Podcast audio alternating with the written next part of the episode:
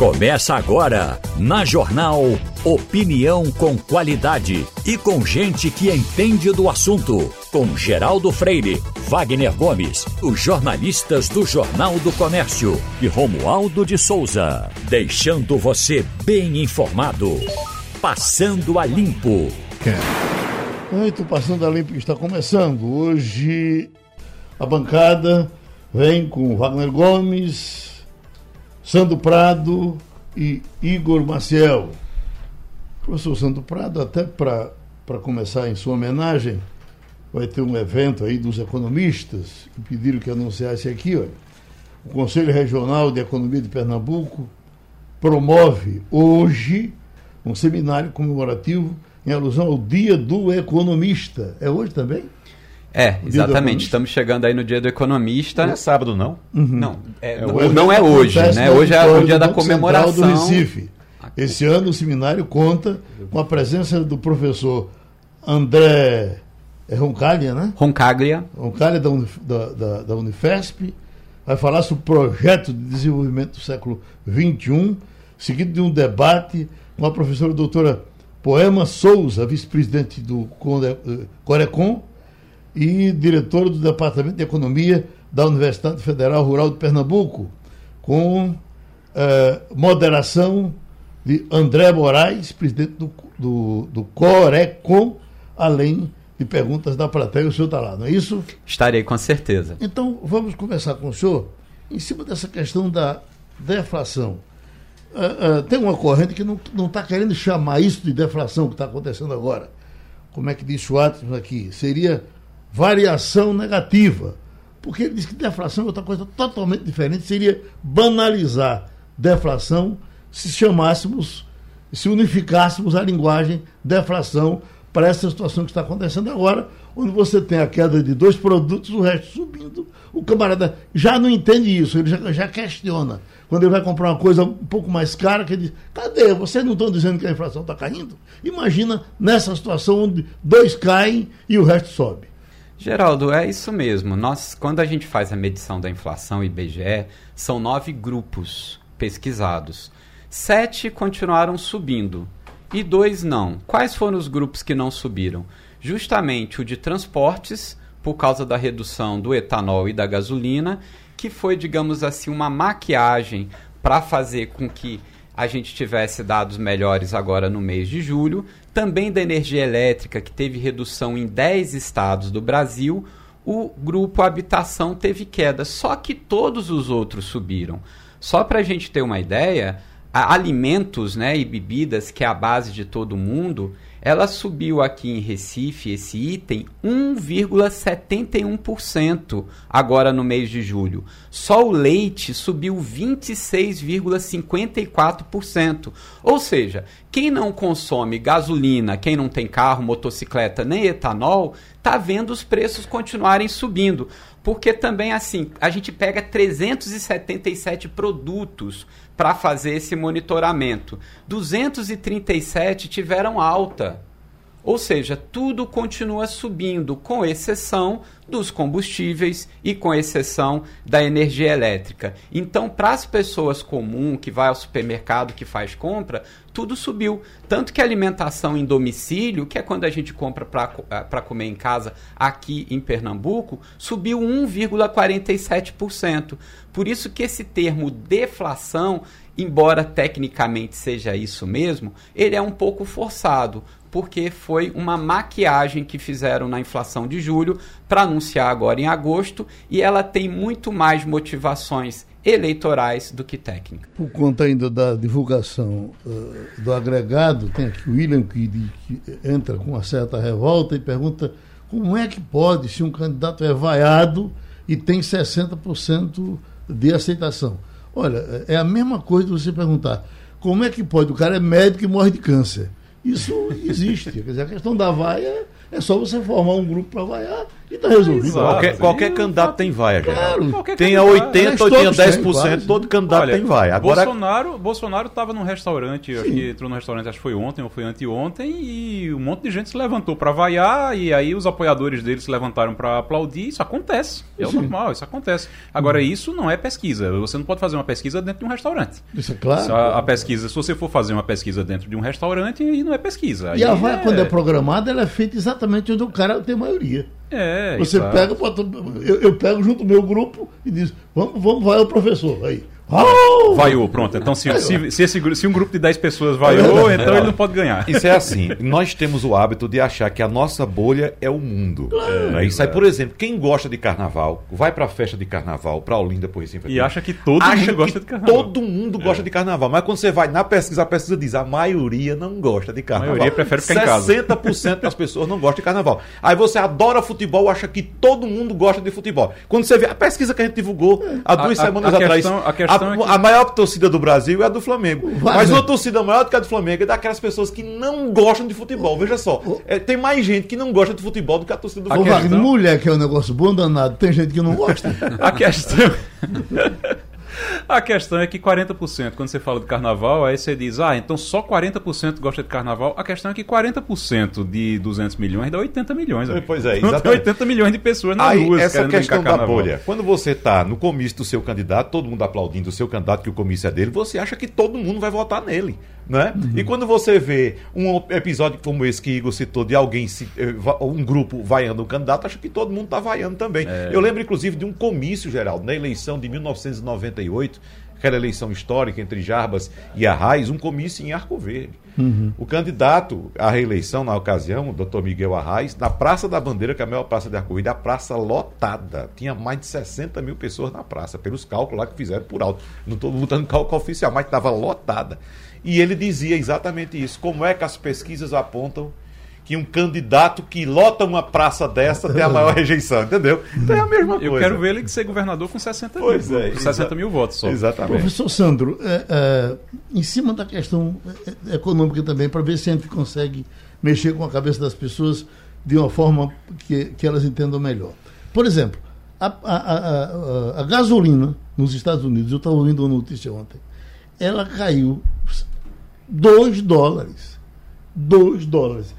É, diminuiu 2 dólares agora, sem, sem maquiagem, sem tirar ICMS, sem derrubar imposto, simplesmente porque o petróleo chegou, ah, baixou de preço e ela foi e baixou. Então, qual é a diferença? O que, que a gente pode comparar do que acontece lá para o que acontece aqui? Olha, uma das questões principais é que quem hoje define o preço aqui no Brasil é a Petrobras. Não tem uma agência reguladora que define o preço que vai ser cobrado. O presidente da Petrobras, com o conselho, decide o preço que vai ser cobrado. Então o problema é que aqui a gente tem um monopólio cujo presidente da empresa define o preço. Isso não seria possível. A gente teria que ter órgãos de regulação e esse preço teria que ser reduzido de acordo com o mercado internacional. Se essa é a política de Que foi preço. o caso dos americanos. É, Ele foi reduzido de acordo com o mercado. né? Exatamente, porque não é a política de preço da Petrobras que eles estão fazendo isso desde Pedro Parente, só que na hora de subir, a Petrobras sobe. Na hora que o preço cai no mercado internacional, eles não descem instantaneamente. Então a gente já teria espaço para novas reduções, principalmente da gasolina. E o mais importante seria justamente do óleo diesel porque tudo sobe principalmente por causa do preço dos fretes, né? Batendo novamente na tecla. Gasolina é que a maioria da população utiliza carro, aí todo mundo percebe. Agora, óleo diesel a gente vai perceber indiretamente, porque o óleo diesel diminuindo, diminui o frete e diminui o preço dos alimentos, que hoje é o grande problema da população que está na pobreza e na extrema pobreza, não ter o que comer. Geraldo, eh, qual foi o fator internacional que provocou uma imediata aceleração nos preços do petróleo para cima? Lembra? Bem recente. Guerra na Ucrânia. É, hoje, o preço do barril do petróleo está mais baixo do que antes do início da guerra na Ucrânia. Uhum. Então, é uma tendência global de que haja uma diminuição do preço do petróleo. E isso que a gente falava e tantas outras vezes que o professor Sandro Prado participou dos nossos debates aqui sobre preço de combustíveis. O preço de combustível no Brasil está diretamente atrelado ao preço do barril no mercado internacional. E a gente dizia, está subindo exatamente por causa dessa política adotada pela Petrobras de paridade com o preço do, do barril no mercado internacional, que estava subindo. Agora está caindo no mundo todo. É, diz que agora os Estados Unidos estão nadando dentro de gasolina. É, agora a questão é o seguinte: no Brasil, por causa do assodamento do governo e da falta de planejamento, tal, eu não acredito que tenha falta de conhecimento desse aspecto, né? De, de, que acabamos de citar. Mas assim, se o governo tivesse esse planejamento, de que o petróleo iria baixar, não teria apertado tanto. Agora, o que está acontecendo, na verdade, é uma desaceleração dos preços da gasolina de maneira artificial. Vamos lembrar, você que está achando bonzinho botar seu, seu, sua gasolina agora a 5,40, 5,40 e poucos, lembre-se que essa, essa bondade só vai até o dia 31 de dezembro deste ano. 1 de janeiro, seja quem esteja ocupando a cadeira da presidência da República, a situação quem vai ser Quem quiser diferente. lembrar, só, Geraldo, rapidinho, quem quiser lembrar como é que é que, que funciona isso, lembre de Dilma. Porque Dilma Rousseff fez isso em 2014 e em 2015 a gente estava com a gasolina pipocando. Uma palavrinha do Dr. Wellington Cabral Saraiva, que é procurador regional da República em Pernambuco, já uh, cuidou de eleições e certamente vai continuar cuidando. Porque, uh, doutor Saraiva, uh, ontem estava para sair um pronunciamento do ministro Marcelo Queiroga e o que mais nós queremos é que essas brigas se acabem e a gente tenha uma eleição em paz. Mas aí, quando chega na hora desse pronunciamento, vem o, o, o Edson Fachin, ainda presidente do Supremo, diz: não, não sai, porque está não, não está condizendo com, com, o momento. Tem coisas demais a favor do governo. Eu pergunto: é, é, é, correto fazer esse corte? Tem que ser feito assim? Ou, na verdade, é, é uma provocação com o pessoal de Bolsonaro? Bom dia, Geraldo. Bom dia aos demais da bancada e aos ouvintes da, da rádio. É um prazer estar aqui de volta. É, Geraldo, a, a, decisão do ministro Fachin, na, na, no meu entendimento, é totalmente correta é, aplica a lei das eleições e, e não, não, não, deveria ser vista como uma provocação, decisão judicial é, normal no período eleitoral. A, a, lei das eleições, é a lei 9.504, tem uma série de normas é, que buscam é, garantir um princípio fundamental nas eleições, que é o princípio da igualdade de oportunidade entre os candidatos. Ou seja, em qualquer eleição, a, as leis eleitorais tentam fazer, um, estabelecer um, um, ambiente em que todos os candidatos e candidatas tenham a maior igualdade possível na busca pelos cargos. Isso vale desde o vereador até o presidente da República. Então, uma das formas que, a, por meio das quais a lei faz isso é tentar evitar o abuso do poder político e o abuso dos meios de comunicação.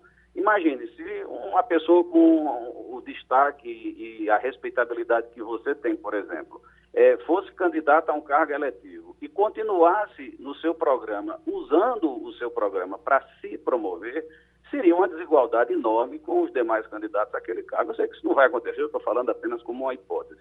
Então, no caso específico de, de, de pronunciamentos dos órgãos públicos, a lei tem uma regra que proíbe esses pronunciamentos é, três meses antes da eleição, é, quando esses pronunciamentos possam funcionar como propaganda de algum candidato ou de algum órgão público. Os pronunciamentos nesse período de três meses só podem ser autorizados em caso de grave e urgente necessidade pública reconhecida pela Justiça Eleitoral. Então, eleitoral. Então, uhum. o período da Justiça Eleitoral funciona como um filtro para evitar que os órgãos públicos sirvam de propaganda. No caso específico do, da, do, do, discurso do ministro Queiroga, havia uma parte que era importante sobre vacinação, mas ele usou também, ele colocou o texto desse discurso, é, que seria divulgado, que fazia propaganda do trabalho do governo federal durante a pandemia. Uhum. E isso não serve, isso não pode ser feito neste período. Então, é, havia uma parte válida, mas essa parte que foi interpretada corretamente, na minha opinião, como campanha, é, do, como propaganda do governo federal, é, proibiu, fez o discurso ser proibido por conta dessa regra da lei eleitoral. Pronto, doutor Saraiva, o senhor já trouxe a sua opinião técnica e jurídica. Eu vou agora pedir os meus amigos aqui da mesa. Como interpretaram? Um abraço para o doutor Saraiva. Como é que vocês interpretaram? E, e, aliás, sem, sem muita reação contrária do governo, porque a essa altura o pessoal podia estar tá chutando o pau da barraca e não está chutando. Não, é, Aceitou é, é regra do jogo. É regra do jogo. Como disse o doutor Wellington Saraiva, é a regra do jogo. A regra do jogo é essa. O governo sabe disso. E por que é que sabe disso?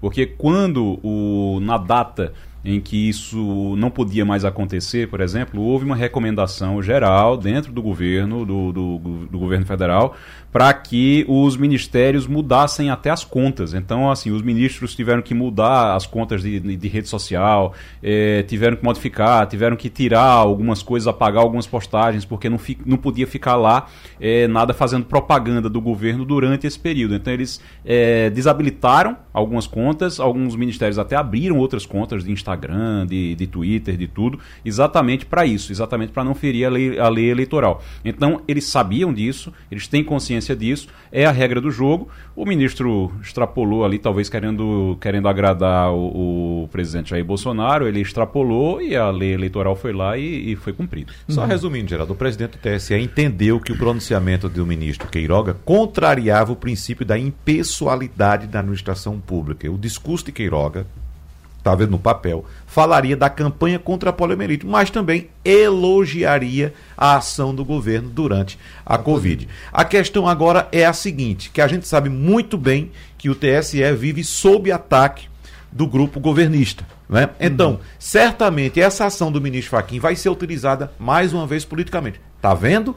O ministro não, também está interrompendo. Tá, o que a gente está dizendo é exatamente que, não teve, até não teve reação. Calado. É, até agora. Não teve reação. Até agora. Mas o receio que eu tenho é exatamente esse. Porque eu queria, inclusive, é, é, a gente não teve tempo, evidentemente, de saber do, do, do doutor Wellington é, qual a expectativa dele né, em relação a esse, esse momento. Porque é o seguinte, que tudo que for feito contra uma candidatura governista agora vai ser apontado como sendo a ação política do Tribunal Superior Eleitoral. E a justiça não pode ficar refém de ameaças. A justiça tem que aplicar, aplicar o texto judicial assim como foi aplicado agora. É assim, professor? É, a lei, a regra é muito clara. 90 dias antes, qualquer pronunciamento tem que ser enviado ao Tribunal Superior Eleitoral e se tiver qualquer fala que esteja ali elogiando qualquer tipo de governo não pode ser feito. A partir do momento que Queiroga colocou isso no seu discurso, realmente ele tem que ser cortado. É uma legislação vigente e, no meu entender, está corretíssima. E até no momento, Geraldo, fora do período eleitoral, quando existe uma campanha de um governo, seja uma prefeitura, seja um governo do estado, seja um governo federal, veja só, não é nem momento eleitoral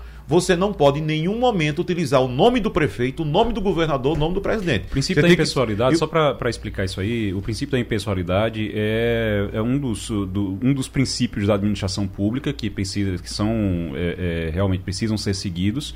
E aí você tem a impessoalidade como um dos mais importantes, exatamente porque você não pode, o que Wagner está dizendo é exatamente isso, você não pode, você na prefeitura, por exemplo, digamos, prefeito João Campos aqui, não, você não pode gastar dinheiro da, do, do cofre público para fazer uma propaganda dizendo o prefeito João Campos fez isso. Não, é a prefeitura do Recife que fez isso. Se você disser o prefeito do João Campos fez isso, você está ferindo o princípio da impessoalidade. E a saúde em Pernambuco, como é que nós estamos enfrentando pandemias, essas outras notícias que vêm aparecendo? Vamos tirar algumas dúvidas com o secretário de Saúde, André Longo.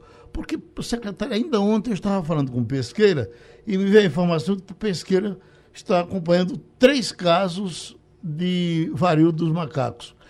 Esse negócio de varíola dos macacos, ela é, é, é, é, porque o nome é escandaloso e por isso pega bem e todo mundo fica dizendo, e ela não é o que tão, estão falando, ou na verdade é, é, isso já assusta, inclusive aqui em Pernambuco? Bom dia, Geraldo, bom dia aos demais é, da bancada aí, né, da, do programa, saudar todos na, os ouvintes da Rádio Jornal. Veja, Geraldo, nós estamos realmente preocupados, mais uma vez, aí com o surgimento de mais esse vírus. Né? É um vírus que já toma uma dimensão maior é, em outros estados. Aqui em Pernambuco, dados é, até ontem já apontam para 43 casos suspeitos, né? Que a gente está falando aí de suspeito, confirmado né, confirmados, nós temos 13 casos né, até esse momento. É, ainda não se pode falar aqui em Pernambuco é, em transmissão comunitária ou transmissão é, entre as pessoas, porque a gente ainda consegue estabelecer o vínculo né, de cada um desses casos com é, pessoas que vieram de, de outros locais. Então a gente não pode ainda dizer né, que há transmissão comunitária, mas caminha para isso. Né? Já há transmissão comunitária em outros estados e nós estamos preocupados sim, porque apesar da transmissão não ser é, tão veloz ou tão ágil né, desse vírus entre as pessoas, exige um contato mais próximo. Né, a gente sabe que é, é um, um, vírus que pode trazer transtornos, especialmente né, naquelas pessoas imunodeprimidas, naquelas pessoas que têm outros problemas de saúde. Felizmente, a gente ainda não tem nenhum caso grave aqui em Pernambuco. Todos esses casos suspeitos estão isolados mesmo os casos identificados também estão isolados e a gente não teve ainda nenhuma manifestação de gravidade. Uhum. É uma característica desse vírus, né? diferente de outros vírus que causam situações mais graves. Né? Esse vírus ele tem é, uma letalidade né, menor, né, gerando casos graves em menor dimensão, mas preocupa por conta né, de, de ser mais um vírus circulando é, em nosso território, Geraldo. Professor Sandro? É, secretário, já existe por parte do governo estadual um plano de prevenção e combate à varíola? É uma outra questão. É, os nossos profissionais, eles estão sendo preparados para diagnosticar e fazer o tratamento? E se a gente tiver suspeita, tem algum canal de teleatendimento, algum telefone que a gente possa ligar para esclarecer dúvidas? Sim, nós temos um plano de contingência amplamente discutido com os municípios. É preciso dizer que é, normalmente esses casos, por serem lesões de pele que se exteriorizam, eles começam na atenção primária, então normalmente são os municípios que prestam o primeiro atendimento e fazem a referência quando é necessário para os serviços estaduais. Nós já fizemos reuniões de treinamento com todos os serviços, tanto os de referência, mas também os serviços né, que podem ser porta de entrada para esses casos. É, o diagnóstico diferencial, ele é de lesões de pele normalmente que chegam né, nessa situação, então você tem outras doenças como impetigo, como varicela, né, que também são desse diagnóstico diferencial. E nós estamos lutando hoje, a grande dificuldade hoje dos estados ainda é a questão do diagnóstico, porque o Ministério da Saúde ainda não descentralizou né, os kits de diagnóstico para o país inteiro. Infelizmente, mais uma vez, o governo federal ele retarda o processo de diagnóstico, porque os lacens precisam da, da matriz né, que é para fazer o diagnóstico e isso precisa né, ser distribuído né, para que a gente tenha capacidade de diagnosticar aqui. Então, as pessoas suspeitas de Pernambuco, como de todo o Nordeste, ainda estão tendo que enviar os exames para laboratórios do Sudeste para que seja feito o diagnóstico. Então, hoje, a nossa luta e a cobrança que tem sido feita pelo CONAS, inclusive, pelo nosso Conselho Nacional de Secretários Estaduais de Saúde, é que a gente descentralize né, a capacidade de diagnóstico para que a gente tenha maior celeridade no esclarecimento dos casos nos estados. Oi, Igor. Secretário, é, muito bom dia. Nós sabemos que como foi sua luta em relação à Covid, tanto externa quanto interna. Eu queria registrar que sabemos bem disso, como foi é, complicado, e o senhor passou aí dois anos, mais de dois anos, lutando é, nisso. E eu queria saber como é que está agora, Covid. É, a gente é, pouco se fala agora ainda em Covid, a gente parece que é uma coisa que já passou, que já acabou, que ninguém precisa mais se preocupar mas ainda está por aí o vírus, né? É, Igor, realmente é excelente sua pergunta. Não, não, nós não ainda podemos falar em fim de pandemia, né? Na verdade é porque vão chegando outras novidades, as novidades vão ocupando as pautas, né? E a gente acaba, é, de certa forma, ajudando no processo de relaxamento em relação a outras doenças que vão se estabelecendo. Mas é, realmente nós tivemos ainda muita dificuldade né, com o Covid esse ano, né, o terceiro ano né, de, de, dificuldade com a instalação da Omicron. Agora, mais recentemente, nós chegamos a ter uma nova onda, ainda bem que foi uma onda não tão grande assim, com, muito, com menor repercussão né, hospitalar, mas a, a variante BA, BA4, BA5, né, do, da Omicron, já variantes da, da, da variante Omicron, elas trouxeram uma maior repercussão né, de casos leves, né, que felizmente agora do final de julho para agosto nós temos notado uma melhora, né, tanto em número de casos leves quanto em número de casos graves. A gente está monitorando a situação mundial. Até agora, as últimas novidades são essas, essas variantes, BA4 BA5.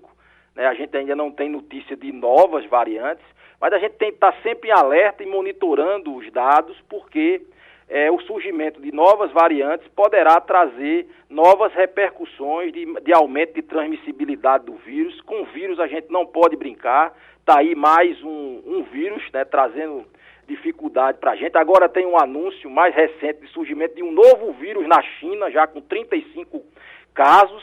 A gente está monitorando também essa situação né, e a gente precisa estar tá sempre em alerta e ainda preocupados com é, a Covid-19 e suas novas apresentações através de variantes. Pronto, doutor André, muito obrigado por mais essa contribuição aqui com o Passando a Limpo. Agora, Wagner, é, é, eu acho que os políticos vão terminar deixando de mentir.